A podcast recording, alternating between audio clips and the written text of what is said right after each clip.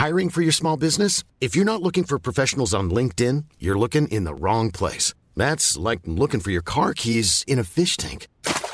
LinkedIn helps you hire professionals you can't find anywhere else, even those who aren't actively searching for a new job but might be open to the perfect role. In a given month, over 70% of LinkedIn users don't even visit other leading job sites. So start looking in the right place. With LinkedIn, you can hire professionals like a professional. Post your free job on linkedin.com slash people today.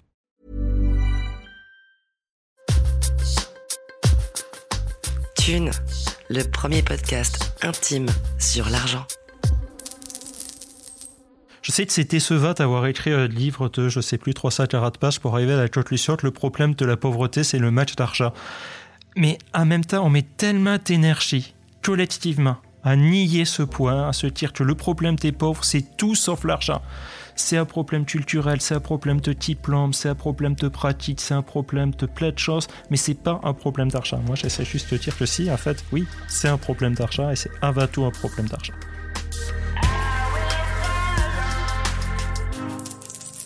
Vous vous êtes jamais demandé, euh, mais en fait, les pauvres, comment ça se fait qu'ils achètent toujours des conneries comme le dernier iPhone, des fringues de marque ou des écrans plats? Alors que normalement ils n'ont pas d'argent Et d'ailleurs, s'ils faisaient un peu moins n'importe quoi avec leur thune, peut-être qu'ils arrêteraient d'être pauvres justement. Ou alors, c'est qu'ils se la coulent douce avec nos allocs. Ça expliquerait aussi, notez. Et s'ils restent pauvres, c'est peut-être que c'est un peu des feignasses.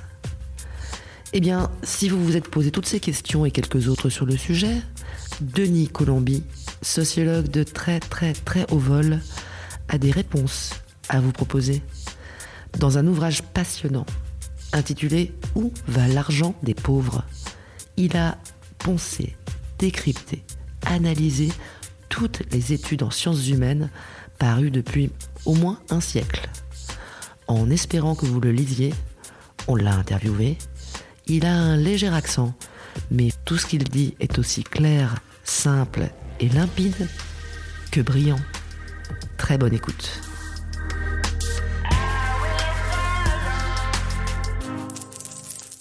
Aujourd'hui, on va parler d'argent avec Denis Colombi. Denis, tu es sociologue et tu as publié un livre qui s'appelle Où va l'argent des pauvres chez Payot? Alors on va revenir un petit peu sur euh, ton ouvrage. On comprend que le présupposé auquel tu t'attaques, c'est que les personnes qui sont pauvres utilisent mal leur argent. Ce serait un cliché qu'on aurait dans la tête. Tu as choisi une définition originale de la pauvreté. Alors, est pauvre en France, il y a plusieurs définitions, mais est pauvre en France quelqu'un qui gagnerait 855 euros par mois ou moins? Ça, ça, on peut le dire. Les gens qui gagnent 855 euros ou moins en France, ça représente presque 5 millions de personnes. hein. Oui, c'est un chiffre qui est assez important. J'utilise parfois cette définition, elle est très utile pour étudier tes évolutions, c'est-à-dire combien de personnes vivent sous ce, ce revenu-là. Mais évidemment, 840 euros, on est classé comme pauvre, si on en a 860, on n'est pas classé comme pauvre, alors que la vie de la personne n'est pas forcément fondamentalement différente. Toi, tu as retenu une autre définition que j'ai trouvée très intéressante. Tu te fondes sur les travaux de Georg Simmel, qui est un peu le sociologue de l'argent du début du siècle. Je cite de mémoire, en gros, serait considéré comme pauvre celui qui pourrait prétendre ou bénéficie de l'assistance de la société, de la mutualisation des subsides venus de la collectivité. Voilà, ou à tout cas, une forme d'aide d'autrui. C'est-à-dire, euh, Simmel définit la pauvreté comme étant une relation. C'est une forme de relation, de rapport aux autres. C'est pas simplement une situation économique, même s'il y a une situation économique hein, intérieure. hein, Mais pour Simmel, ça se définit d'abord par cette relation de dépendance à autrui. Alors, dans notre société, ça va être de la dépendance plutôt au, effectivement, au set public, où ça ne veut pas dire forcément qu'on a bénéficié, mais qu'on est dans une situation telle qu'on pourrait en bénéficier. C'est l'assister en fait. Voilà. Et, mais ça pourrait, ça pourrait être dans d'autres sociétés, ça a été euh, l'assistance par la charité, euh, y compris la charité privée, par l'aide familiale ou des choses comme ça. Le, texte Simmel, c'est euh, de mémoire 1907 pour les pauvres, 1910 pour philosophie de l'archat. La définition est toujours travaillée par les sociologues parce que a défini ça comme ça, la pauvreté comme étant une relation à autrui, on sort de ce défaut des définitions purement statistiques. Un seuil est toujours arbitraire. Oui, à 856 euros par mois, je suis pas riche pour autant. Voilà, en fait, hein. c'est utile pour voir tes, tes, évolutions. Et puis on peut avoir de très longs pas pour savoir qui est pauvre, qui ne l'est pas, en passant par le rapport à autrui, la position finalement que l'on nous assigne et qui nous s'est assignée à la société, on arrive à avoir quelque chose d'un peu plus objectif. Il y a aussi un retard négatif d'autrui qui à la fois est la conséquence de cette privation matérielle et qui en même temps la nourrit. Et il y a une certaine antépathie entre les deux, c'est-à-dire que euh, peut être dans une situation de faible revenu mais ne pas être tenu pour pauvre. C'est le cas que je prends le livre de certains ermita du spectacle et de certains secteurs économiques, le secteur de la mode par exemple. Alors évidemment, il y a des top motels qui sont extrêmement bien payés, il y a des, euh, créateurs des couturiers, des créateurs, mais il y a aussi toute une masse de petites manœuvres et de top motel, aspirants créateurs, etc., qui sont très très mal payés, voire qui vivent littéralement sous le seuil de pauvreté. Mais qui ne sont pas vus et qui ne se sentent peut-être même pas mm pauvres. Voilà, ils ne se voient pas comme pauvres, ils sont dans une espèce de vie poème. Ils vont accepter même cette pauvreté. Et dans certains secteurs, ça peut même aller sur des formes de valorisation chez les artistes. Il y a une mythologie de, l'artiste Moti qui, vit à la, un peu bohème. À la pauvreté, voilà, un, peu poème. On retrouve ça aussi dans le milieu scientifique, où les euh, jeunes chercheurs, jeunes doctorats dans euh, certains domaines sont à des situations de pauvreté ou proches de la pauvreté, mais se vivent pas et sont pas vêtus comme ça parce qu'il après tout, ils ne ils, sont pas dans le même type de, relation à, autrui. Le pauvre, en fait, vraiment, ce qu'il définit, si je reprends ta définition, c'est donc l'assistana, hein. ce mot cher au parti politique, qui fait souvent débat. Et l'assistana, euh, on voit que il est déjà alimenté par une, méfiance, et ça tu le montres bien dans ton ouvrage, c'est-à-dire qu'on ne fait pas très confiance aux pauvres mm. pour s'occuper de son argent. D'ailleurs, s'il savait bien s'occuper de son argent, il serait sans doute pas pauvre. Hein. C'est oui. C'est quand même ça l'idée. Et tu donnes un bon exemple sur la façon, par exemple, dont cette euh, assistance peut être distribuée. Tu parles par exemple des chèques cadeaux mm. que donnent euh, certaines régions pour Noël aux ménages les plus pauvres, comme si le fait que ces chèques ne permettent d'acheter que des cadeaux pour les enfants, ça permettait d'être sûr que les parents n'allaient pas en faire autre chose, les boire ou les dépenser n'importe comment. Voilà, on soupçonne en fait, euh, c'est ce que ça traduit, ça, ça, existe. Alors à France, ça revient régulièrement, on a une polémique plus ou moins, un nouveau marronnier depuis quelques années, à juillet, au moment où serait versée la RS, la RS, l'allocation scolaire sur Est, il faudrait pas la donner directement aux écoles plutôt que la donner aux parents pour éviter qu'ils s'achètent des écrans plats. Toi, ça fait depuis 2000 ans, si on a ça qui revient, toi, c'est toujours les écrans plats. Alors que, des écrans plats, ouais. Voilà, alors que on, ne trouve plus de tube catotique, t'as les matchs à ça. Si on veut acheter un. Il y a, que des écrans plats, en fait. Il y a que des écrans plats, on, peut pas, on peut pas acheter autre chose. C'est pas signe de richesse d'avoir un écran plat. Mais c'est resté parce que les, les chats répètent, en fait, le même argument d'année en année. Donc, effectivement, on va. C'est plus développé à tort aux États-Unis. On va avoir pendant une partie de l'assistance publique à fonction des États sous forme de food, food stamps, de bons alimentaires, uniquement pour s'acheter de la nourriture. Et en plus, certains États ont fait passer tes, tes rentes, le temps qu'on peut pas les utiliser pour acheter tes poissons sucrés, pour acheter tes biscuits, pour acheter tes steaks, parce que le, le, le steak, voilà, on peut se dire, le, les poissons sucrés, le biscuit, ça doit être justifié par euh, le contenu calorique, sucré, c'est pas très bon pour la santé, effectivement, euh, mais t'as là pour toi d'être trop pauvre pas. mais bon. Mais euh, le, stage dinner, le, repas avec le stage, c'est perçu comme aux États-Unis, voilà, c'est le bon repas. C'est un luxe. C'est un luxe. et le pauvre, en fait, il doit faire attention à son argent qu'on lui donne. Voilà. Et donc, il ne doit pas le dépenser en luxe. Et ce qui est intéressant par rapport à ce que tu disais tout à l'heure sur les personnes qui ne se sentent pas pauvres, les satermitas spectacle, par exemple, ils sont un système finalement d'allocation c'est le statut du spectacle. Telle location qui leur est donnée lorsqu'ils ne travaillent pas pour un orchestre, pour une troupe. On a une, une, allocation qui leur est donnée, mais qu'on ne passe pas comme assistas On la passe comme une rémunération qui vient passer le fait qu'ils sont un secteur qui est euh, par nature extrêmement euh, précaire. précaire ou étatonner les situations de la production autour de projets qui sont forcément temporaires. Il y a forcément des périodes où on ne peut pas être en emploi et autant il faut avoir une compensation. Mais c'est pas vu comme de l'assistance. Alors il y a, il y a plein d'autres attaches qui ont été faites à ce système. Il a été remis en chose sur plate plein et des choses comme ça. Il ne s'agit pas de dire que tout va bien pour les, cet ermitage du spectacle. Mais en tout cas, c'est pas vu comme de... C'est pas, pas, vu comme de l'assistance.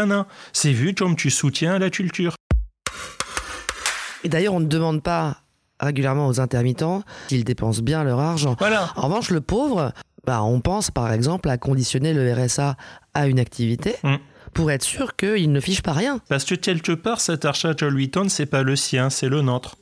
Il ne le mérite pas, justement on le lui donne, ça c'était déjà quelque chose d'observé si mal, et qui finalement, cette assistance, elle pourra jamais être à un niveau élevé parce que simplement les personnes qui l'attendent n'ont pas le souci du bien-être des pauvres, ils ont le souci du bien-être de la société défini un tas de communautés politiques. Notre bien-être à nous. Notre bien-être, c'est-à-dire pourquoi est-ce qu'on a des systèmes d'assistance aujourd'hui C'est pas pour éliminer la pauvreté ou c'est pas tellement passé comme ça, c'est parce que ce si on a des personnes qui sont pauvres, et eh ben elles peuvent tomber à la criminalité. Donc, on leur donne de l'argent pour éviter qu'elles ne tombent à la criminalité. Ou, au dit, c'est de la main-d'œuvre qui n'est pas disponible pour le marché du travail. Il faut la rate disponible, donc il faut investir à capital humain. Donc, on va éviter qu'ils s'éloignent trop du marché du travail en leur donnant un, revenu minimal. D'ailleurs, on n'associe pas les pauvres à la définition des politiques qui les concernent. Ça aussi, Simmel le remarquait, l'administration des pauvres, c'est une administration dont les usagers, les pauvres, sont exclus de la gestion, à la fois de la gestion et de la définition même. ah oui, on leur demande pas leur avis. On leur demande pas leur avis. On n'a pas des euh, de pauvres qui peuvent négocier, comme on a des syndicats professionnels qui vont négocier et qui sont institués à la loi. C'est le, le, dialogue social, ils doivent raconter le patronat, etc.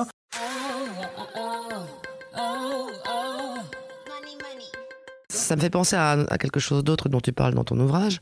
Tu parles d'un ouvrage où est interviewé un Trumpiste lors de manifestations qui a bénéficié lui-même du Medic Aid, mhm. donc l'équivalent de, l'aide aux plus démunis euh, pour la santé. Euh, mise, en place par Obama. Mise en place par Obama, et qui, euh, dans ses déclarations, explique qu'il il est complètement, évidemment, anti-Medic Aid et pro-Trump et anti-Obama. Alors on peut se demander d'où vient cette contradiction. Et toi, tu le relèves, et ça expliquerait aussi pourquoi il n'y a pas de syndicat de pauvres ou pas tellement. Mm. C'est qu'en fait, les gens pauvres, bah, ils, n'aiment pas être pauvres. Personne n'aime les pauvres y compris les pauvres. Oui, oui, c'est une identité, négative, c'est-à-dire qu'elle n'est pas définie par quelque chose de positif. Je suis euh, enseignant, je suis ouvrier. Ouvrier, ouvrier c'est une identité positive. On peut être fier d'être ouvrier. Les pauvres sont pas censés être fiers d'être pauvres eux-mêmes sentent ce stigmate négatif qui pèse sur eux et vont avoir comme souci souvent d'essayer de s'en extraire. Après l'élection de Trump aux États-Unis, on avait des journalistes qui allaient voir les, les, pro-Trump pauvres au moment où il sera jokes que la fait, ouais, euh, ils allaient perdre leurs revenus qui leur permettaient de vivre parce que Trump allait les supprimer ou les ou le, le, le Obamacare comme il s'appelait ça de façon méprisante qui a fait en fait il méprisait parce que certains n'avaient pas fait le lien entre Medicaid et Obamacare, ils passaient de c'était deux choses différentes. Alors c'était ça t'est signé la même chose. Bref, on, on a eu ça. C'est toujours un souci en fait de dire moi je suis pas pauvre moi, finalement, je vais m'en sortir bientôt. Je vais, je, vais sortir de là. Je suis pas comme les autres. Ces problèmes-là, ces problèmes de pauvres, ne me concernent pas. Voilà. Et ça va juste à expliquer certaines des formes de consommation de pauvres qui peuvent s'appeler, vu de l'extérieur, irrationnelles. On a un, un, autre bouquin que, je cite beaucoup qui s'appelle Deux générations à la débine de Jean-François Lahaye et Numa Murat. Ce sont deux sociologues qui ont étudié la ville d'Elbeuf à Normandy, une ville sinistrée par le chômage, par la pauvreté. Ce qui est intéressant, c'est qu'ils s'y sont allés euh, deux fois un 20 écart. Ils ont pu voir justement deux générations marquées par la pauvreté. Et entre autres observations, euh, il y a deux quartiers. Euh, l'un qui est vraiment très très pauvre et l'autre qui est pauvre mais un petit peu moins. Et euh, il y a déjà un souci de ceux qui sont à le quartier un peu moins pauvre de bien se séparer symboliquement, de dire nous on n'est pas comme les cassos et c'est le terme qui est utilisé, hein, qui a extrêmement mépris ça, comme les cassos de face, nous on, est, on, mieux, on est plus proche du travail, on se, on se troque pas, euh, voilà, on est, on, on, fait pas, on n'est pas télétin et, et, des choses comme ça. Et il y a aussi ce, ce souci de euh, continuer à fumer. Fumer des cigarettes euh, voilà, en tout, paquet. Toussu, voilà, surtout pas euh, rouler, rouler soi-même, parce que aussi longtemps qu'on peut fumer ces cigarettes-là, ça veut dire qu'on n'a pas touché le fond ça veut dire qu'on est à tort un peu au-dessus de, d'être complètement noyé. Ça veut dire qu'on n'est pas à tort à tiers ma pauvre. Donc on a encore là un bel exemple de où va l'argent des pauvres dans des paquets de clopes hors de prix, mais qui ont pour but symbolique de se démarquer d'une pauvreté plus grande, entachée de plein de voilà. clichés sous-jacents. Et qui est effectivement une consommation qui appartient en statatoire. C'est là pour montrer qu'on n'est pas pauvre, mais qui est psychologiquement absolument nécessaire pour des personnes qui autrement souffrent de stigmates négatifs. Si à la rigueur, on passe que, et c'est effectivement quelque chose de tout à fait souhaitable que les chats fument moins d'une façon générale, si on veut que les pauvres fument moins, le plus simple est peut-être d'arrêter de faire de la pauvreté à stigmate.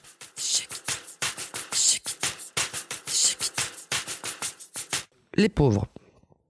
Alors, il y a ce fameux pauvre qui bénéficie des allocations et qui ne se lève pas le matin, hein, ça, Oui, on, on oui. a beaucoup entendu parler. On se Alors- demande pourquoi tout le monde fait pas ça, parce que ça a l'air tellement confortable, on l'a écrit par certains politiques, ça a l'air génial comme mode de vie, mais étonnamment... Il euh, se la coule douce ouais, avec notre argent et tu écorches un petit peu quand même euh, ces idées en commençant par parler de d'une étude de Charles Wright Mills, en gros qui s'interroge sur la responsabilité individuelle du pauvre. Autrement dit, s'il y a un pauvre, on peut se dire qu'il est feignant, Mhm. que c'est un arnaqueur, un profiteur. Mais quand il y en a euh, une proportion non négligeable dans la société, ça fait quand même beaucoup de paresseux. Oui, c'est-à-dire, ça, c'est un, un point de méthodologie euh, de sociologie. En fait, c'est un bouquin de, de Charles White Mills qui s'appelle L'imagination sociologique. Son idée, c'est que on affronte des problèmes et des épreuves individuelles en permanence. On a des difficultés euh, chacun. Et on en a un certain nombre qui doivent être reliés à des problèmes collectifs, à des enjeux collectifs, qui justement dépassent le seul niveau de l'activité. Il prend cette étape-là, il prend avec le chômage, il dit si tu as une communauté, on a une personne au chômage, on peut peut-être se dire que c'est une difficulté individuelle et on peut peut-être chercher à se dire pour... Il n'est pas très doué celui-là. il n'est pas très doué, ou il n'a pas assez de diplômes, ou il a un problème. Voilà, on, on peut chercher une chose individuelle. Mais quand tu as une, une- une même communauté, on a 10 000 chômeurs. On peut plus se poser la question dans le même terme, c'est-à-dire, il va falloir expliquer, imaginons que ce soit parce qu'il y a, euh, imaginons même que ce soit 10 000 paresseux, pourquoi y a-t-il 10 000 paresseux? Pourquoi la société produit-elle, l'organisation collective produit-elle ces 10 000 paresseux? Alors, c'est lorsqu'on a, comme en France, ben, plusieurs millions de personnes qui vivent à la pauvreté, plusieurs millions de personnes qui vivent au chômage, expliquer ça simplement, qui ça, ah, ben, c'est chacun qui a une petite difficulté personnelle qui est paresseux, mais on ne sait pas trop d'où ça vient, euh, c'est pas intéressant. Si à la rigueur on passe de qu'ils sont paresseux, il faudrait expliquer pourquoi il y a autant de paresse et pourquoi d'autres ne sont pas paresseux. Mais je pense qu'on ira, on va aller très vite, on va très vite voir que expliquer par la paresse, simplement, ça, ça marche pas parce qu'en fait, les pauvres et les chômeurs font énormément de choses à la journée, travaillent beaucoup, euh, mais ils ne sont pas payés pour, en toutes sortes de difficultés, et que cette explica- explication ne marche pas. Mais il va falloir trouver une autre explication. Il va falloir trouver une explication qui soit finalement du même niveau, qui soit une explication de pourquoi sont-ils dans cette situation-là. Ça ne peut pas s'expliquer simplement par une caractéristique individuelle de chaque personne.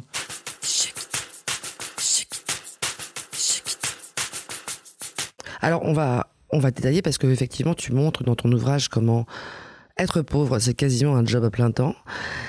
Mais juste pour terminer sur la stigmatisation, il y a un chapitre que j'ai trouvé très intéressant sur les footballeurs et l'argent des footballeurs qui est euh, scruté, jugé, Mm. souvent stigmatisé. Qu'est-ce qu'ils en font Bon, en gros, c'est des grosses bagnoles, euh, Voilà, on le- des, des, des- des fringues on hors de prix, des jets privés, du show-off. On leur reproche beaucoup ça, et on reproche beaucoup moins finalement la même chose, ou pas à les mêmes termes lorsque ça vient de traiteur, de PTG, de traite d'entreprise, etc.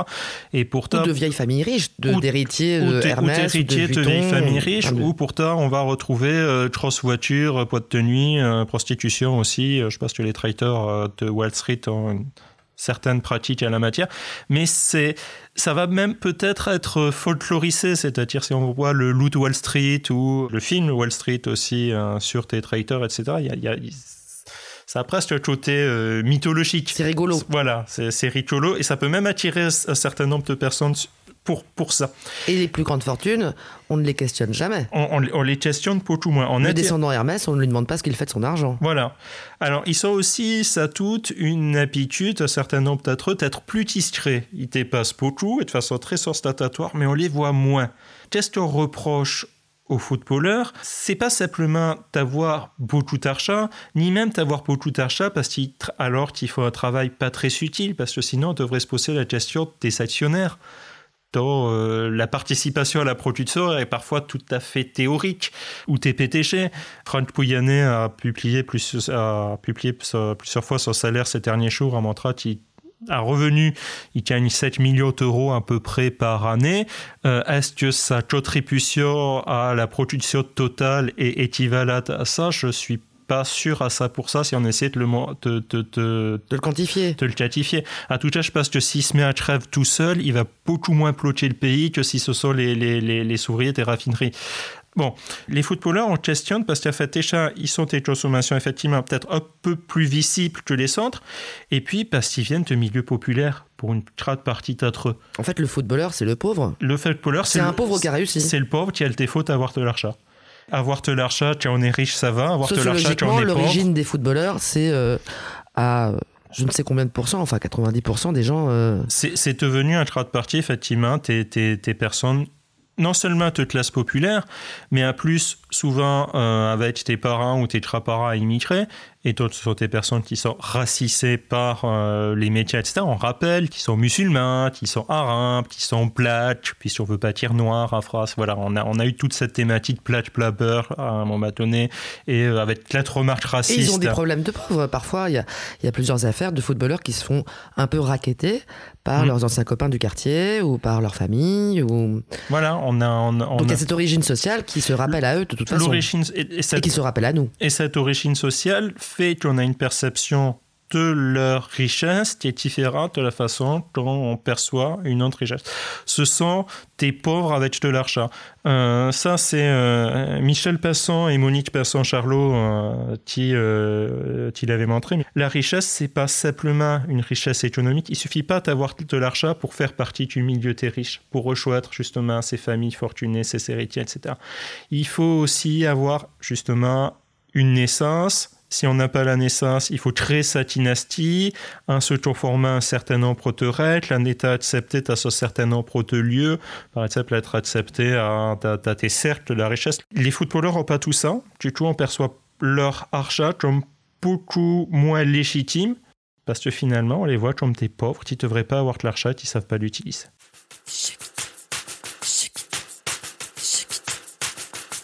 Il y a un autre cliché que tu renverses, euh, on a vu beaucoup de reportages, c'est un peu un marronnier, sur les gagnants du loto qui pètent les plombs. Donc des pauvres gens qui soudain reçoivent énormément d'argent mhm. et qui euh, ne sauraient pas le gérer. Oui. Et en fait, c'est pas si vrai. Non. Ça, c'est incroyable parce qu'on en a vu, hein, ça quand même des. Non, euh, et là, c'est, c'est Michel Persson et Monique Persson-Charlot. Ils sont achetés sur les gagnants du loto. Donc, ils sont rentrés à Chotat avec la française Técheux. Il leur a fourni le, le la possibilité de rajouter tes, tes gagnants du loto. Plus, ils ont cherché les gagnants. Alors, ils montrent que déjà, c'est une majorité de personnes, sinon pauvres, au moins de catégorie populaire, simplement parce que c'est ceux qui jouent le plus les personnes avec plus d'argent jouent moins au loto. Donc, nécessairement, sont moins représentées à Attends, les personnes avec plus d'argent jouent moins au loto? Oui.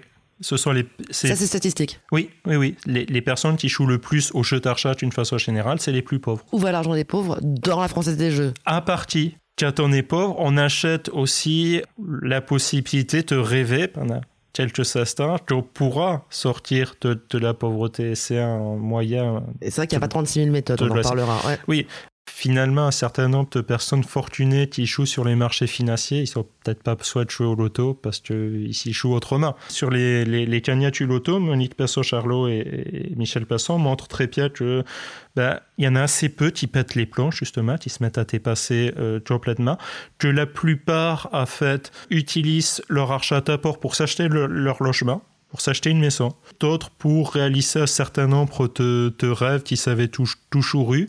Alors ils vont voyager, ils vont parfois s'acheter, ça, va souvent être la, la, grosse voiture et la maison à priorité pour voyager. Certains s'offrent le luxe ultime d'arrêter de travailler. Mais finalement, il faut pas pas sur pleine ma folle. Et puis souvent, ils font des placements un peu à la papa.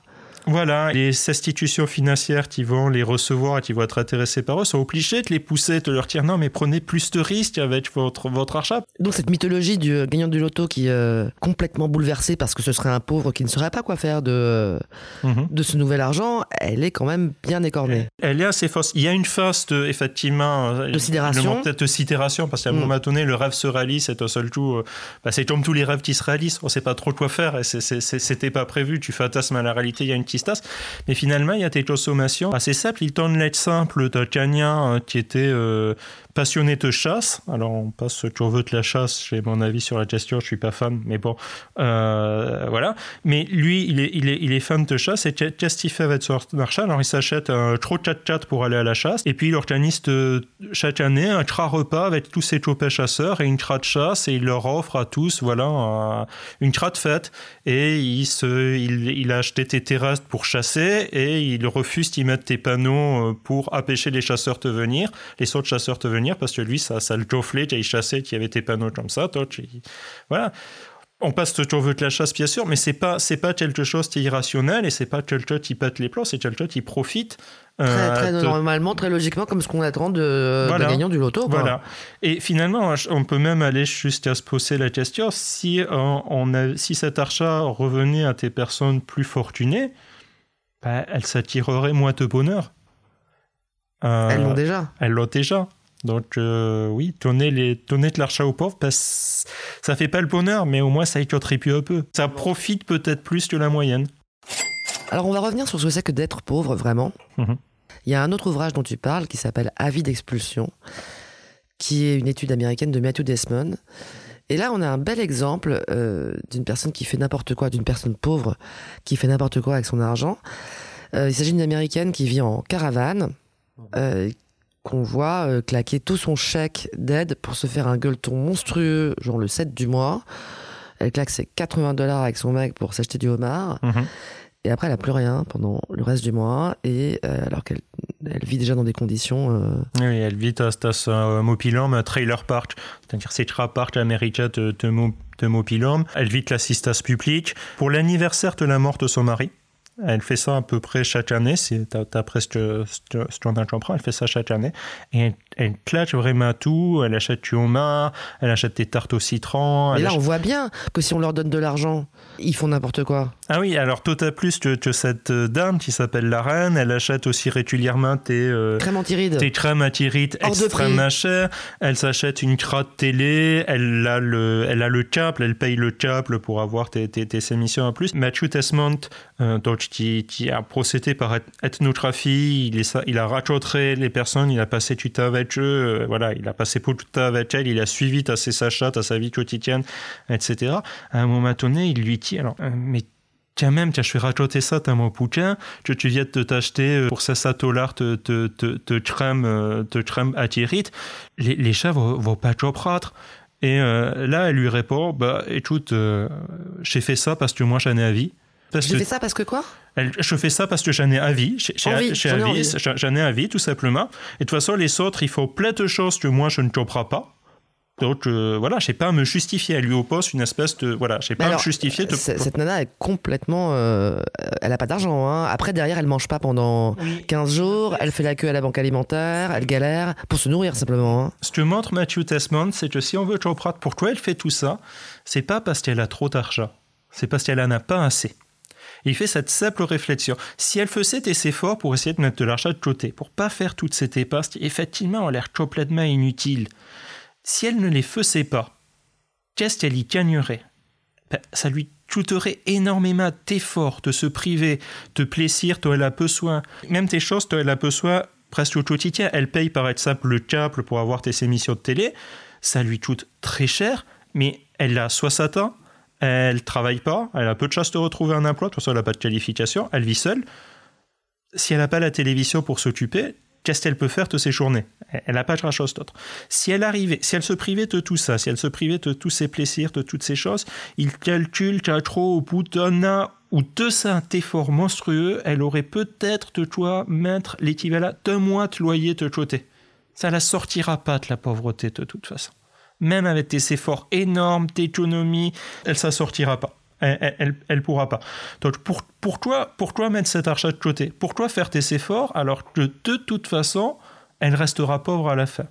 Et au final, elle claque effectivement littéralement cet achat pour avoir tes moments de bonheur, d'appréciation, de, euh, de plaisir qui lui permettent de supporter le reste de sa vie. Alors toi, tu rappelles ce que c'est que d'être pauvre et tu rappelles euh, également euh, bah, les, les, multitudes de privations que cela suppose.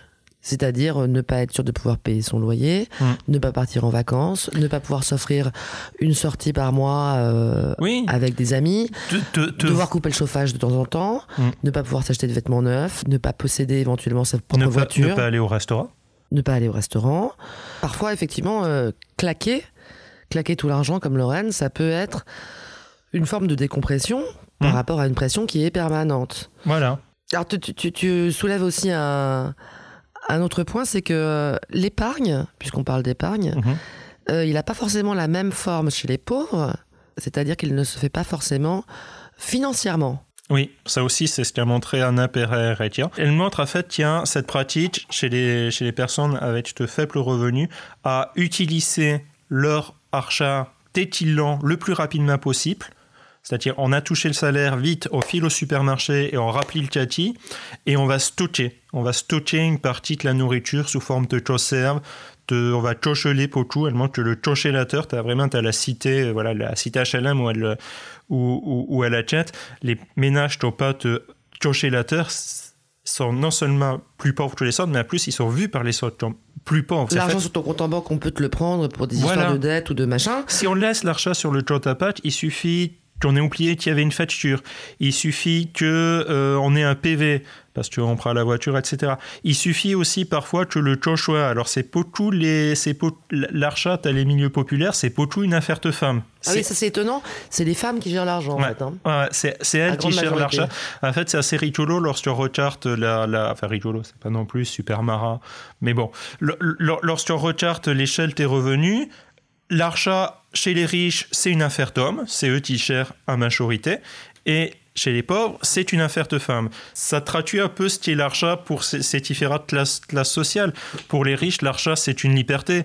Du tout, c'est un truc d'homme. Pour les pauvres, l'argent, c'est une contrainte. Du tout, ça top sur le taux des femmes. Et les femmes euh, se retrouvent avec une double, un peu une double peine. C'est pas forcément elles qui le gagnent, l'argent, mais c'est elles qui doivent le gérer mhm.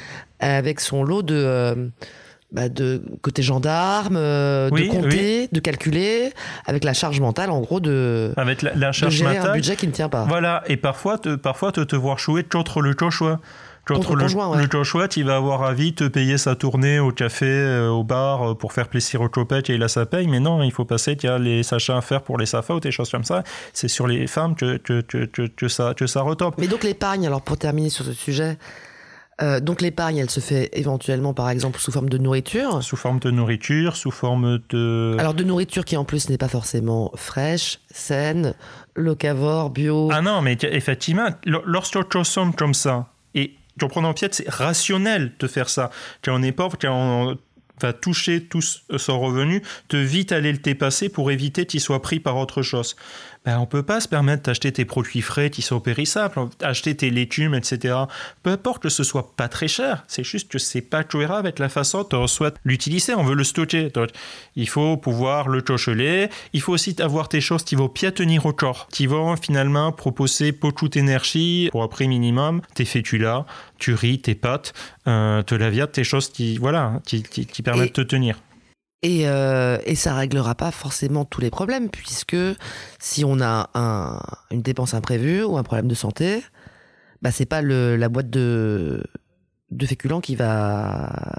Non, non, mais à même effectivement, si on a un problème de santé, si on a un imprévu, ça va pas régler le problème. En même temps, il n'est pas dit qu'avoir l'achat sur le chat les régler ni que l'achat soit resté là qui, mm. qui que le problème se présente. Par contre, ça a vraiment un effet de réassurance, c'est-à-dire de se dire, si jamais je perds mon boulot, si on a des difficultés, au moins on aura de quoi manger.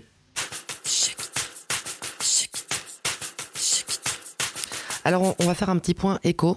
Mhm. Parce que tu, tu rappelles que les revenus ont augmenté en France depuis les années 60, Mhm. mais les dépenses aussi. Oui. Et notamment les dépenses non négociables, non arbitrables, Mm. Comme on appelle ça, à commencer par le logement, hein, évidemment. Oui. Donc les dépenses ont augmenté en fait bien plus fortement que les revenus. Voilà. Et surtout, c'est rajouter tes choses. Alors, le logement, le prix du logement, notamment, tes loyers, un peu tout augmenté, constitue pour certains ménages parfois un tiers, voire la moitié de leurs revenus. Et la situation est pire aux États-Unis. Mais à France, on est encore relativement Il faut y ajouter ce qu'on appelle les TEPAS préattachés, c'est-à-dire Dépenses préengagées. voilà, l'INSEE a tu crées sept catégories supplémentaires pour tes TEPAS. Il y a soit sont pas tes TEPAS, comme l'alimentaire ou le loyer, on peut vraiment pas se passer, mais tes TEPAS sur laquelle la capacité à euh, modifier les montants est difficile parce que on s'est déjà attaché par un contrat dessus. C'est par exemple les contrats d'assurance. On peut pas, euh, tu choues la on peut pas le mois prochain parce que chez moi t'achètes, dire je vais faire tes économies sur l'assurance. On peut faire tes économies sur les loisirs, mais l'assurance non. Et c'est rajouté depuis quelques années par tous les TEPAS d'abonnement. Abonnement téléphonique, abonnement Internet, abonnement euh, maintenant euh, de streaming. Et ça donne une marge, une capacité de gestion pour les ménages, notamment les plus pauvres, beaucoup plus, euh, beaucoup plus difficile. Si on prend les 10% de la population les plus pauvres et qu'on retire de leurs revenus euh, ces dépenses euh, euh, inévitables. Il reste pour euh, tout ça, t'ouvres le loisir, l'épargne, l'habillement, ben, on top avec le chiffre à moyenne pour les 10% les plus pauvres, à moyenne 80 euros par mois qui reste de tout ça, te reste à vivre. C'est une moyenne. D'ailleurs, il y en a qui en ont moins, nécessairement. Et il y en a qui en ont plus. Il y en a qui en ont plus, mais il y en a nécessairement qui en ont moins. Et 80 euros, ben, ça fait vraiment pas lourd.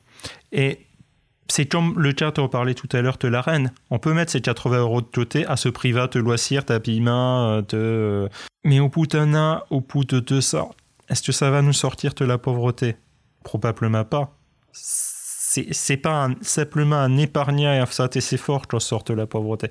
Donc à partir de là, pourquoi ne pas se payer cette perte de basket qui nous fait à vie Pourquoi ne pas se payer ce smartphone dans ton avis? Pourquoi ne pas essayer d'avoir une petite réseau de vivre?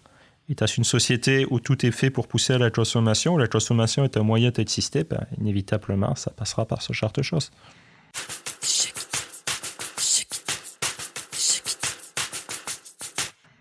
Tu évoques le fait que quand on est pauvre, on a du mal à croire au lendemain ou même à vouloir y penser.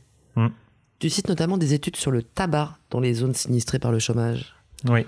Et en fait, on dirait que l'addiction à la clope, ça s'inscrit un peu dans cette logique. Ça, ça s'inscrit à partie, à trois parties, tu as, cette logique, effectivement. Euh, c'est quelque chose qui avait été constaté par la sociologie, alors de, de- et l'anthropologie aussi depuis fort longtemps, que l'horizon temporel des pauvres est plus restreint que celui euh, des personnes avec plus de revenus. C'est-à-dire, elles perçoivent, euh, elles passent moins à l'avenir, elles planifient moins. Peut-être parce que c'est pas très agréable. Ah, parce que c'est pas très agréable, parce que euh, c'est un futur qui est plein de difficultés, et puis tu as certains cas, il faut bien le dire, parce que ce futur n'existe pas. C'est-à-dire que lorsque, si vous prenez une, une personne qui a une cinquantaine d'années, qui fume, qui a été ouvrier toute sa vie, qui a ça toutes des euh, maladies au sein ou d'autres problèmes de santé liés à son, à, à activité professionnelle, lui dire arrête de fumer, ça te permettra de vivre plus longtemps. Ben, il est possible que sa vie, de toute façon, si ça s'arrête, qu'est-ce qu'il me reste à vivre J'atteindrai peut-être pas la retraite. L'espérance de vie, on le sait, est très différente en fonction de tes, tes, tes, tes, niveaux de revenus, tes classes sociales, etc. C'est cette, cette année de différence d'espérance de vie entre un ouvrier et un cadre. Euh, c'est plus à tort si on prend les revenus, les 10% les plus pauvres par rapport aux 10% les plus riches. Pour un certain nombre de personnes, c'est euh, passer à l'avenir à ces termes-là, s'investir sur un avenir qui ne viendra pas parce que la mort arrivera à part, c'est pas faisable. Ça se trouve, tu as, tes formes encore plus, plus fortes chez euh, tes jeunes sommes, euh, pris, tu as tes questions, tu as tes réseaux de téléchasses. Euh, de pauvreté, ça a été euh, le journaliste italien, auteur de Gomorra, avait constaté ça sur les, les jeunes mafieux de Naples. Ça se retrouve à tes travaux sur les télétiens à France, les jeunes télétiens à France. Certains disent, voilà, moi de toute façon, chez 20 ans, je vivrai pas jusqu'à 30 ans. Ça, ça n'arrivera pas. Je vais me prendre une balle à ça, je vais me faire tuer d'une façon ou d'une autre. Et qu'il accepte quelque part par une forme de fatalisme? Et à ce cas-là, pourquoi essayer de passer à une activité légale ou autre si on se dit de toute façon, je vais, je vais y passer à ça? De toute façon, on a un avenir qui est poussé à ce point. Ben, euh, il peut faire le choix qui est rationnel qui est, que, je n'approuve pas, mais qui est rationnel si on se met à leur place. Bah, qui est d'autant plus rationnel qu'en plus, il y, a, des exemples qui viennent le confirmer. Tu évoques le cas d'une autre étude qui a été faite sur euh, des dealers de crack euh, à New York, avec notamment un des, pourquoi? un des protagonistes qui, euh, qui moment se dit, mais tiens, j'ai quand même fait pas mal d'argent, il s'est bien débrouillé, mm. il a plusieurs points de vente de crack, ses vendeurs sont pas super fans de leur métier, et il essaye d'ouvrir un commerce légal. Ouais. Et il n'y arrive pas. Il n'y arrive pas. Il n'y arrive pas systématiquement. En fait, Philippe Pourquoi, le sociologue qui a mené cette étude, il est allé vivre dans ce, euh, East Harlem, qui est l'un des quartiers les plus, les plus difficiles de New York. À ce moment-là, à ce moment-là, c'était les Portoricains qui, qui, qui, qui l'habitaient. Et euh, effectivement, on a ce chef de gang il essaye plusieurs fois, il a toujours tes prochets pour essayer de passer à la légalité. Donc à un moment donné, il veut, il veut ouvrir une bottega, il veut vendre tes, sandwichs. Ces deux dealers principaux sont super enthousiastes parce que ça va leur permettre de se sortir. Il va tu crack, euh, il, reste debout toute la nuit, c'est super tâchereux, ils le savent. Et ils sont enthousiastes. Mais à chaque fois, ça échoue simplement parce que... Euh, euh, pour faire ces démarches légales, bah, enfin, pour ouvrir un commerce légal, il faut faire tes démarches administratives. Il y a tes papiers à remplir. Et il ne sait pas suffisamment lire et écrire pour y parvenir. Et il n'arrive il, arrive pas, en fait, à passer ces, ces, étapes euh, parce que c'est sa pitute de la rue, c'est sa pitute. Ce qui a fait son succès, tu as le monde de, la violace, de la téléchasse, et pas du tout transférable. Tu as le monde légal. Et l'autre de ces euh, dealers, justement, aussi régulièrement tâte de trouver tes, tes saplois euh, légaux. Donc, il trouve un moment donné, il trouve un petit emploi, il est en m'a tout faire, tu as, une entreprise. Et euh, lorsque on lui donne tes sortes, et notamment lorsque c'est une femme qui lui donne tes sortes, il n'arrive pas en fait, à les respecter parce que tu à la rue, on se laisse pas donner tort. On réagit, on, refuse. Et, c'est une valeur en fait. Et c'est une valeur. C'est une valeur qui lui a permis d'arriver voilà, quelque part. C'est ce qui lui a permis de survivre jusqu'après ça. Et transférer à son autre domaine, il n'arrive pas à se sortir. Il essaye, il sait qu'il ne devrait pas, mais bah, il est menaçant et euh, on, va et il est viré. Et il est viré. Alors, le pauvre a des comportements de pauvres, à des ignorances de pauvres, et en plus à une sociabilité éventuellement de pauvres qui peut aussi lui couper les voies vers la sortie. Tu cites un ouvrage qui s'intitule Street Corner Society. Très classique la sociologie. Qui se concentre sur l'immigration italienne dans la banlieue de Boston dans les années 30, mhm. mais qui montre un truc qu'on pourrait assez facilement, je pense, transposer euh, dans le monde d'aujourd'hui. On suit euh, notamment euh, de jeunes qui mhm. grandissent dans cette banlieue de Boston. Un qui est parfaitement intégré dans ce quartier. Doc, il s'appelle, qui a une sociabilité de quartier. Et un autre, euh, en fait, qui dès le début euh, a pas d'amis, et pas du coin. Euh, mm. Et qui finalement s'en sort beaucoup mieux. Oui, Chich, voilà, Chich. Et en fait, William Footwhite, qui est l'auteur du livre, qui pareil, lui a passé plus, plusieurs années avec tu ta, ta quartier, qui à l'époque était là, t'es plus, t'es plus chaud de, de, Boston. Il suit les deux en fait, Dodge est, euh, est vraiment le chef de bad. Voilà, c'est le chef de, c'est le chef de la bad des Nortons. Et pour être chef de bad, il doit dépasser de l'argent à permanence pour occuper les choppers, pour euh, se faire respecter. Se faire respecter. Il doit les amener au bowling, par exemple. Il doit euh, leur prêter de l'argent lorsqu'ils en ont besoin, mais prêter, il ne va pas forcément avoir quelque chose à retour parce que c'est tout, le monde est à difficulté. Et c'est ce qui lui permet d'être le chef, c'est ce qui lui permet d'être respecté. Et ça a un vrai, ça, un vrai intérêt. À un moment donné, il a même la, la possibilité, alors il n'y parvient pas, mais il a la possibilité de se faire élire comme représentant du quartier au conseil municipal. Et ça aurait été pour lui une porte de sortie pour y parvenir, sauf que il lui match 200 dollars pour financer la campagne. Ou il n'a pas 200 dollars pour financer la campagne. Il, ne peut pas les trouver. Il peut pas les trouver parce qu'en fait, il claque son argent à permanence.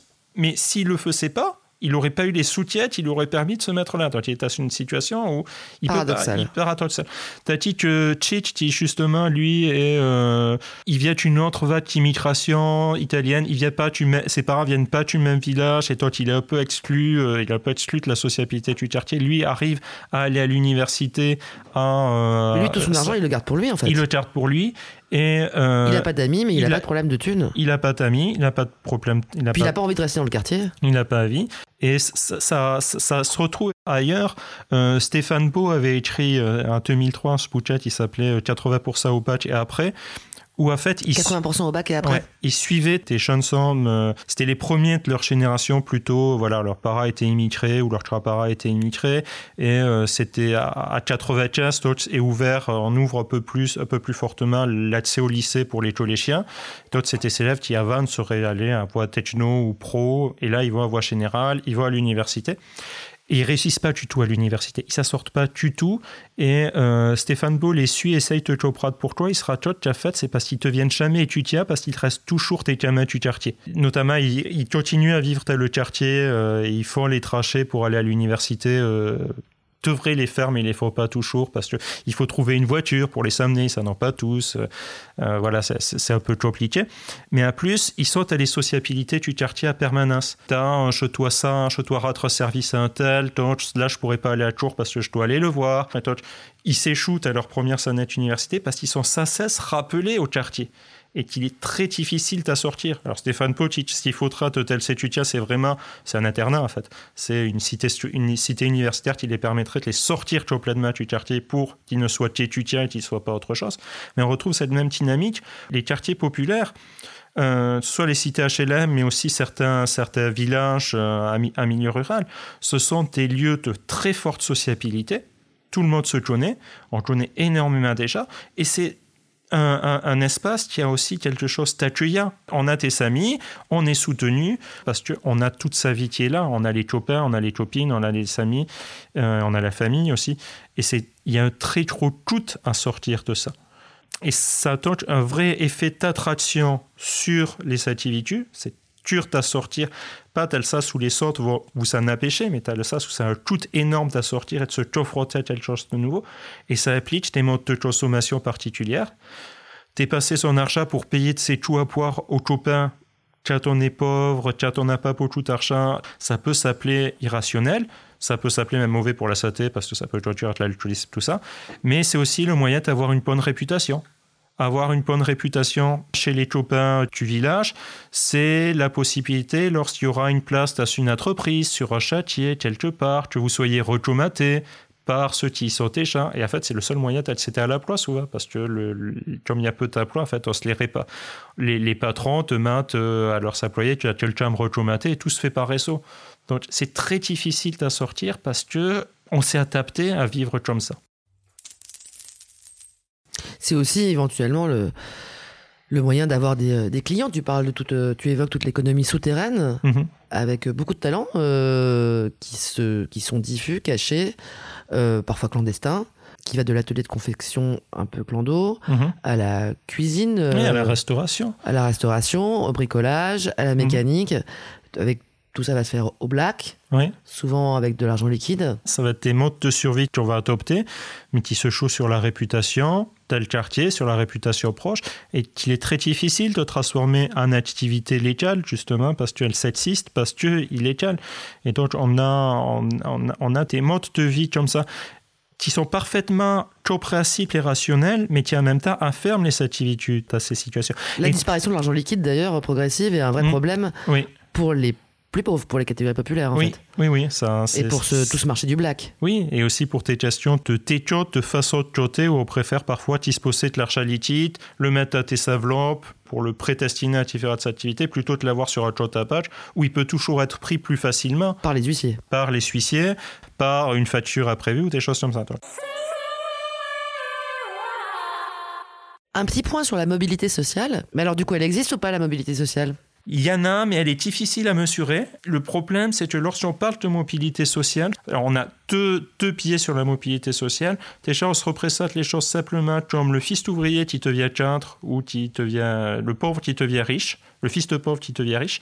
Ça existe, mais ça, de toute façon, ça reste très très rare. Très marginal. Et l'autre biais, c'est de passer à la mobilité sociale simplement as le terme qu'on utilise le plus souvent, c'est l'assesseur social. Et on dit l'assesseur social est à panne. Et euh, on a cette représentation d'un phénomène individuel, c'est-à-dire tes individus, qui montent si on a eu à l'époque, pendant les Lorios, une impression de très forte mobilité sociale, c'est pas parce qu'il y avait un ascenseur social et que les individus montaient individuellement. C'est parce que tout le monde est monté, parce que les conditions de vie générales s'amélioraient, parce que les, les, conditions de vie de salaire des ouvriers devenaient meilleures, parce que l'école s'ouvrait et qu'on voulait avoir plus de diplômes C'est un mouvement collectif. Et aujourd'hui, ce qui manque peut-être, c'est ce mouvement collectif d'amélioration des situations et pas simplement de mobilité. Il peut y avoir des individus, mais euh, il n'y a pas de. Il peut y avoir des individus rares, mais il n'y a pas un mouvement de masse, et surtout, il n'y a pas forcément pour les plus pauvres d'amélioration collective. On peut, à un moment donné, on pourrait imaginer une société telle laquelle on aurait euh, une plus forte probabilité pour les pauvres de devenir riches, mais toujours au tas de pauvres. Question atteint en fait par mobilité sociale, est-ce que ça ne devrait pas être aussi que les pauvres soient moins pauvres, que leur situation s'améliore?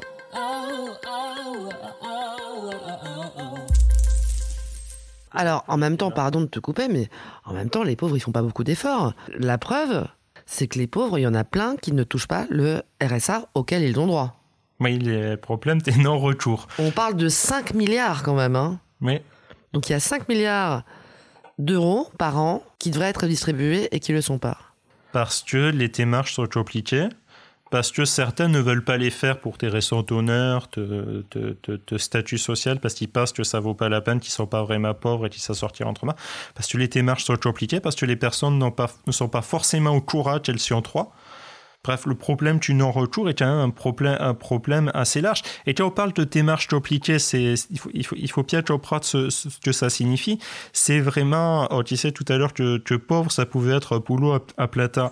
Lorsqu'il faut aller faire la queue longtemps devant tes administrations pour déposer tes dossiers, parfois avec tes ratés-vous pris plusieurs mois, si ce n'est années à l'avance, ben, ça prend énormément de temps. Et une partie de l'expérience de la pauvreté, c'est l'expérience de l'attente. On atteint quelque chose, on fait la queue. On fait la queue pour euh, un t administratif, on fait la queue pour euh, obtenir un emploi, pour obtenir un, un pour travail. Une promotion au supermarché. Voilà, on fait la queue pour plein de choses, on atteint, et parfois, si on ne peut pas faire payer les pauvres un argent, on les fait payer un temps, simplement, les faisant un tâtre. Tu montres que l'allocation chômage, d'ailleurs, n'a pas la même couleur, en quelque sorte. Euh, elle est moins compliquée à avoir peut-être. Et puis surtout, on a cotisé pour l'avoir, donc on la mérite mm. plus, on, a, on la demande plus. Voilà, c'est un euh, de génération, tu as la débine dont on parlait tout à l'heure.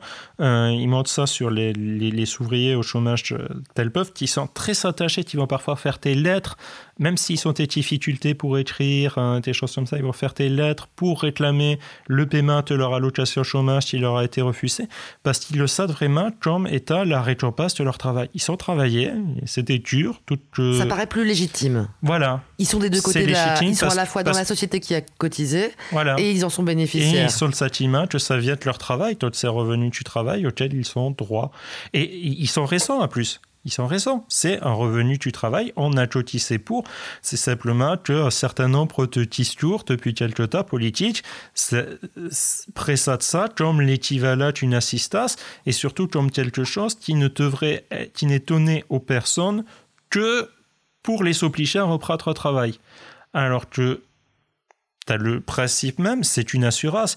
Si demain j'ai un accident de voiture, que je me fais indemniser tu m'en assuras ça m'indemnise et que je décide d'utiliser cet argent pour me payer tes vacances aux Bahamas plutôt que de me racheter une voiture, personne ne va me le reprocher. Mais par contre, on va reprocher à la personne qui vient de perdre son emploi, qui touche les allocations chômage, de prendre peut-être deux semaines pour souffler avant de se remettre à chercher un emploi. Mais pourquoi pas, à la rigueur Alors, selon le Secours populaire, 60% des Français estiment avoir déjà été sur le point de basculer dans la pauvreté. Je rajoute un chiffre. Plus de la moitié des Français craint de devenir SDF. C'est possible ça je, peux devenir SDF demain Tu peux devenir SDF demain rien n'est impossible à soi, la probabilité reste quand même relativement faible. Qu'est-ce que c'est que cette peur? On est terrifié en fait. Hein oui. La moitié de la population qui a peur de devenir SDF. C'est le signe que juste va le stigmate de la pauvreté.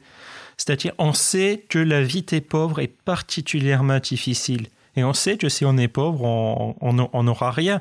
Et c'est très paradoxal. Tu à la fois présenté régulièrement, tu as les discours politiques ou médiatiques, la pauvreté, comme voilà, c'était ça, tu as profite, qui sont au RSA et qui font rien, qui sont des fainéants, etc., etc. Et ça a l'air tellement, tellement bien d'être pauvre dans certains discours politiques. Et en même temps, les chats n'ont fondamentalement peur. Ils sont peur parce qu'ils savent très bien que c'est pas si bien que ça, que c'est pas si merveilleux que ça et qu'on n'en profite pas. Et non, non c'est une situation qui est absolument terrible. Cette peur de la pauvreté serait ça toute moins forte. On aurait moins peur de tomber à la pauvreté si on savait qu'il existe des filets de sécurité pour nous rattraper. Des revenus d'assistance plus que ou des choses comme ça. Mais ces filets n'existent pas. On sait qu'ils sont très improbables. Donc, on en a peur. On entend pourtant beaucoup des gens au SMIC dire Ah bah là, euh, moi j'ai moins de, de facilité que euh, des gens qui travaillent pas, euh, je paye plus de cotisations sociales, je suis moins. Hmm. Oui, mais je suis moins couvert en termes de santé, j'ai pas la CMU. Ça, c'est la, c'est la façon dont a été construit finalement la pauvreté comme problème.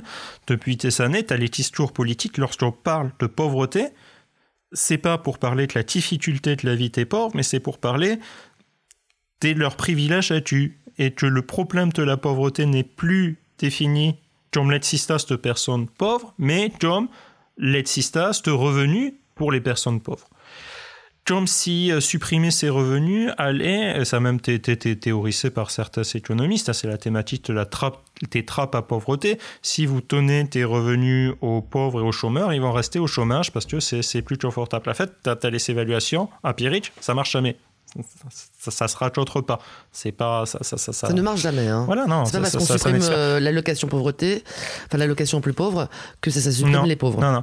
Et par contre, ce qu'on peut voir, est ce que montrent les travaux de sociologie sur la pauvreté, c'est que par contre, il y a une il une trappe, euh, une trappe à pauvreté, mais qui est différente, qui est que vous êtes pauvre, vous devez adopter des montes de consommation et d'utilisation de l'argent pauvres parce qu'ils sont rationnels, parce que tu es passé de son achat tout à tout euh, pour euh, stocker, c'est rationnel, parce que acheter tes biens ostentatoires inutiles pour vous faire plaisir et pour tenir le tout face à la pauvreté, c'est rationnel. Effectivement, c'est pas tes stratégies qui vous permettront de sortir de la pauvreté, c'est peut-être tes stratégies qui vont vous affermer à partir de la pauvreté, mais c'est imposé par la situation de pauvreté. S'il y a bien une trappe à pauvreté, c'est ça. C'est pas, pas qu'il y a trop d'argent, c'est qu'il n'y en a pas assez pour permettre aux personnes de sortir de la pauvreté. Si on veut que les personnes retrouvent un emploi, cela, c'est une petite entreprise, créer un petit commerce ou des choses comme ça. Ce ils sont besoin, c'est pas un bâton qui les, pousse alors qu'ils ça, euh, voilà, tu dois faire ça parce que sinon tu vas mourir de faim. Ce ils sont besoin, c'est une sécurité minimale pour pouvoir se lasser à de tels projets. Un certain nombre de personnes en situation de pauvreté ben, auraient besoin euh, de reprendre tes études, faire un petit diplôme professionnel, voire un, diplôme, tout type de diplôme, mais ne le font pas parce qu'ils ne sont pas les moyens et les réintégrer, leur, leur permettre d'avoir des revenus qui leur permettraient de se lasser à de tels projets pourrait être une solution pour les sortir de la pauvreté.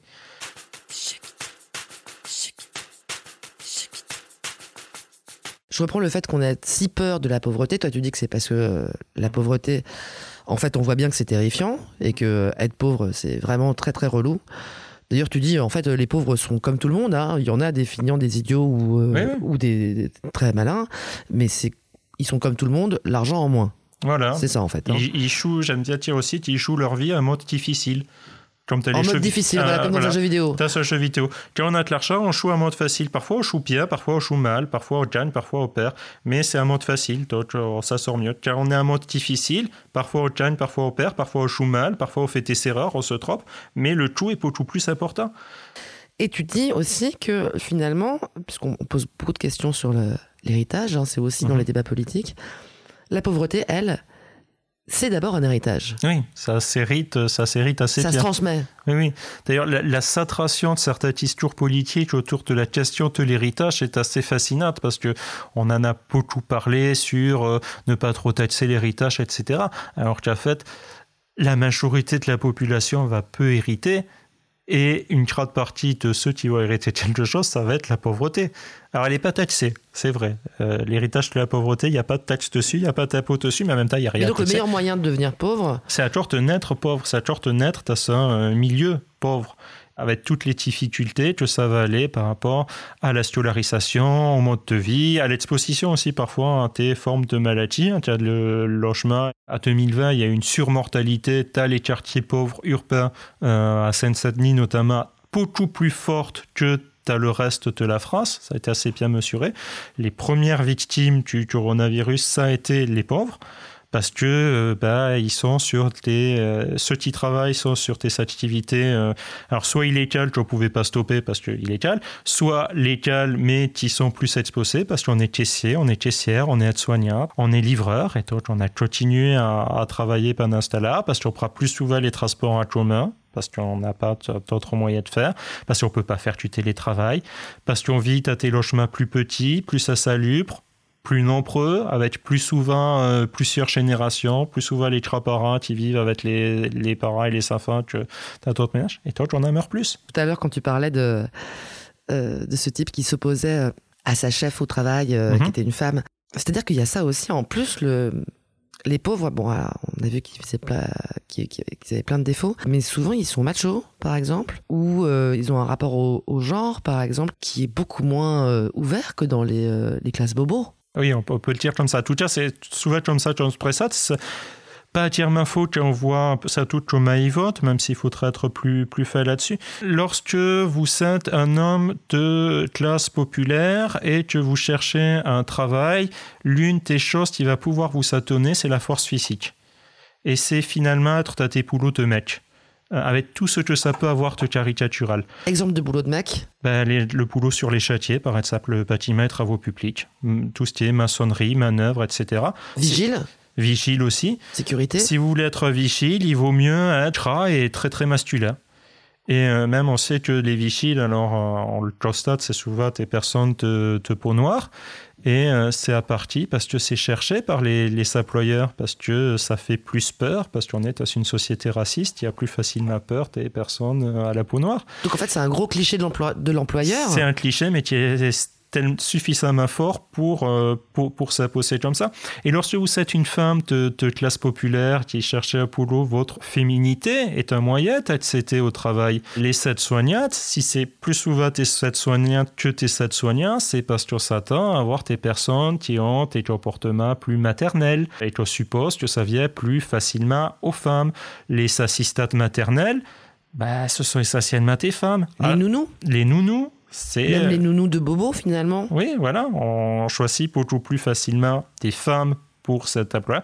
Et à plus, sur les nounous, il y a aussi des travaux qui montrent que ça, se recouvre d'une dimension raciste. Voilà, la, la nounou noire africaine qui est censée être naturellement maternelle parce que les Africaines, on le sait, sont comme ça. Alors déjà, les Africaines, on, voilà, on, apide les clichés racistes. Je suis désolé, hein, mais c'est il y a des études qui ont montré ça, qui ont montré qu'il y avait vraiment un privilège il y a, il y a, il y a... à l'emploi dans ce cadre-là. Oui, oui, il y a enfin, un privilège. C'est peut-être un euh... À tout cas, il y a un mode de sélection. T'es, t'es, t'es nounou, oui, une nounou noire. Euh, euh, on va chercher aussi, euh, t'as, as certains milieux, les nounous philippines, parce que les Philippines, paraît-il, c'est il paraît que c'est la Rolls-Royce des nounous. Voilà, aussi, tu as euh, cette expression un peu, un peu raciste, problématique, parce qu'elles parlent attelé, parce qu'elles sont censées être. Euh, bah, donc elles peuvent transmettre l'attelé au SAFA. À certains milieux, c'est recherché, parce qu'elles sont censées être autoritaires, tout un état maternel. Enfin, vraiment, des clichés racistes, mais que les chats utilisent. Et qui ne viennent pas euh, des populations concernées, en fait, qui sont directement issues euh, de ben, la société dans laquelle. Voilà, qui, euh, qui, viennent de tout un héritage colonial. Euh, L'image de la femme africaine maternelle, ça a une autre histoire, une autre histoire coloniale. Alors, je, je, suis désolé, il y a une historienne qui a travaillé récemment là-dessus, qui montrait comment c'était la médecine française en Afrique qui avait constitué ce discours sur la femme africaine noire qui est maternelle et qui a beaucoup de faim, parce qu'à un moment donné, on estimait que les femmes françaises faisaient pas assez d'enfants et toi, on allait leur donner un exemple. La femme noire africaine qui, elle, a beaucoup d'enfants et qui réalise aussi sa, sa, sa, sa, sa féminité.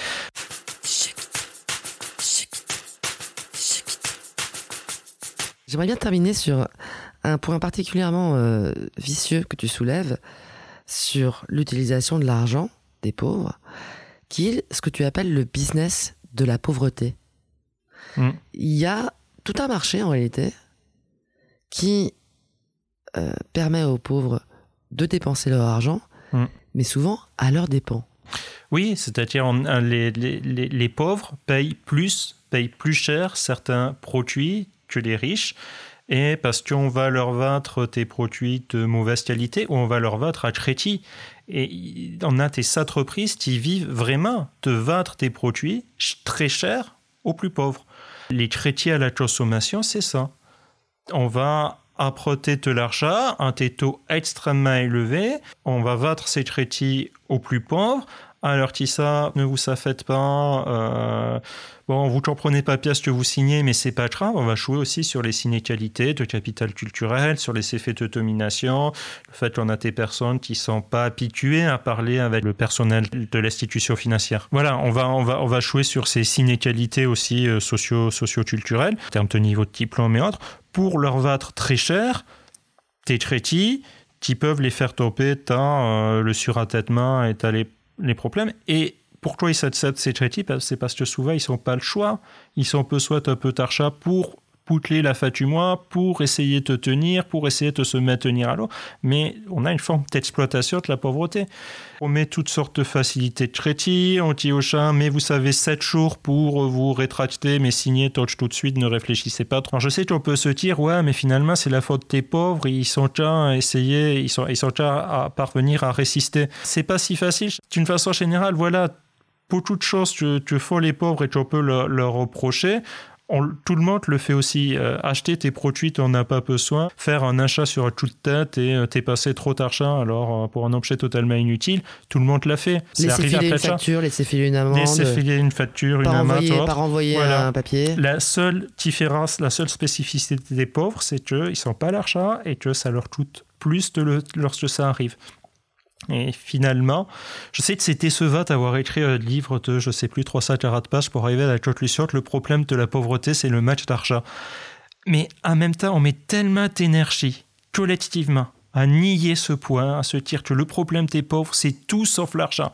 C'est un problème culturel, c'est un problème de diplôme, c'est un problème de pratique, c'est un problème de plein de choses, mais c'est pas un problème d'argent. Moi, j'essaie juste de dire que si, en fait, oui, c'est un problème d'argent et c'est avant tout un problème d'argent.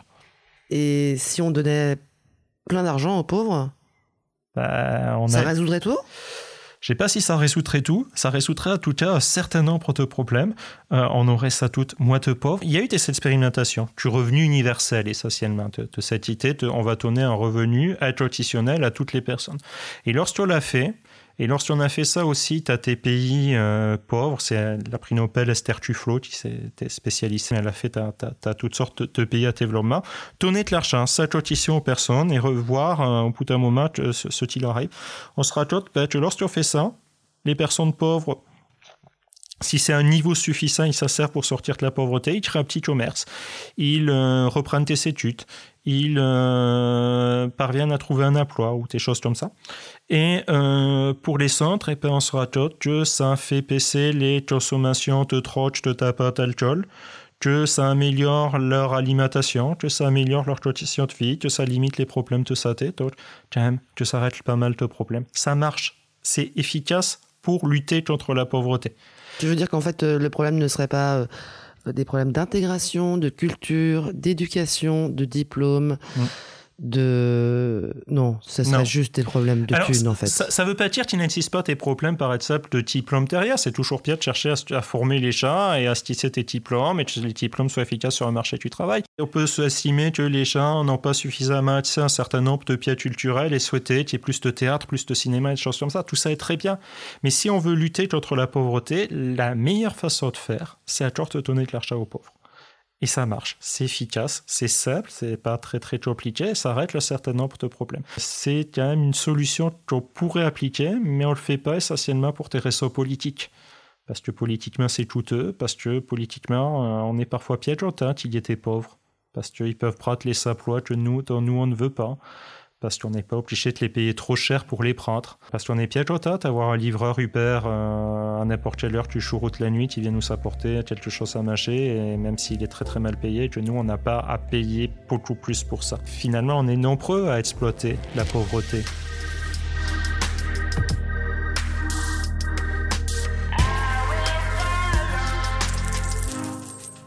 Voilà, c'est fini.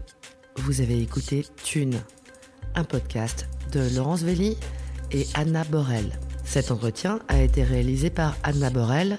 La post-production en est assurée par Jean-Paul David sur une musique toujours d'Emma Bixon. Si vous pensez que vous avez une histoire particulière par rapport à l'argent, ou si vous voulez nous faire part de vos commentaires, vos critiques, vos envies, n'hésitez pas à nous contacter sur les réseaux sociaux. À très bientôt.